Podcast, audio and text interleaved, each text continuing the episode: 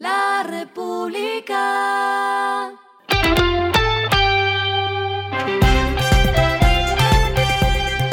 Al final de la jornada, esto es lo que debes saber sobre el comportamiento de los negocios, las finanzas y la economía.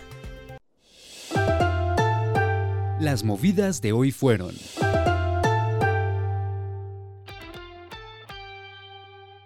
El ministro de Hacienda de Colombia, José Antonio Campos, dijo el miércoles que el país estaría dispuesto a comprar el fabricante de fertilizantes venezolano Monómeros en momentos en que el encarecimiento de los abonos y fertilizantes ha presionado la inflación. A mediados de septiembre, el gobierno de Nicolás Maduro recuperó control de la Junta Directiva de Monómeros Colombo Venezolanos con sede en Barranquilla, tras un par de años en los que estuvo bajo la influencia del opositor Juan Guaidó, apoyado por Colombia, Estados Unidos y otros países. choices.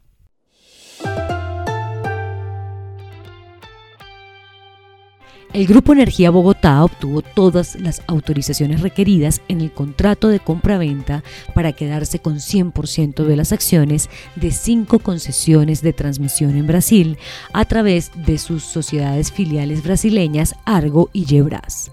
La empresa, que para el tercer trimestre de este año registró ventas por 5,04 billones de pesos y creció 26,5% en ingresos, celebró un contrato con el fondo Brookfield.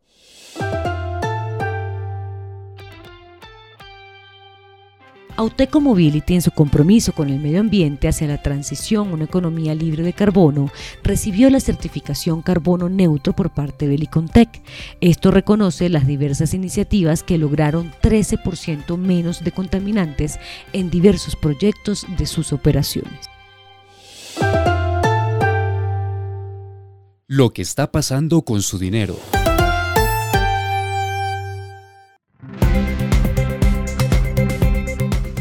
En la plenaria de la Cámara de Representantes se aprobó en segundo debate el proyecto con el que se busca reglamentar las plataformas online de intercambio de criptoactivos que operan en Colombia, más conocidas como las exchanges.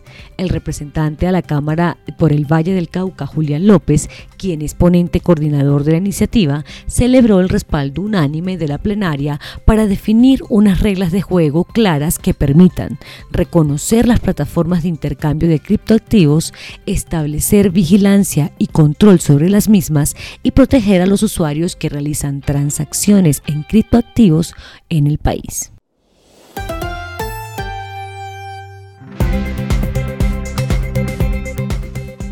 Los indicadores que debe tener en cuenta. El dólar cerró en 4.815,59 pesos, subió 6,08 pesos. El euro cerró en 4.996,65 pesos, subió 11,12 pesos. El petróleo se cotizó en 80,63 dólares el barril.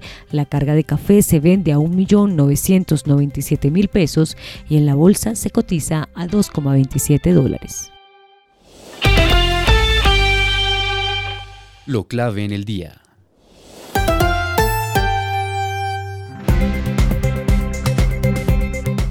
La semana pasada, en una rueda de prensa, el ministro de Transporte, Guillermo Reyes, informó que se haría una reducción de 50% en la compra del SOAT para algunos vehículos a partir de mañana, primero de diciembre. Sin embargo, hoy se dio a conocer que estos descuentos no comenzarán a regir mañana. El anuncio se dio en medio de una rueda de prensa de la Aerocivil en la que Reyes aseguró que aún faltan algunos ajustes presupuestales en los que está trabajando el Ministerio de Hacienda y la Superintendencia financiera para avanzar con esta modificación. A esta hora en el mundo.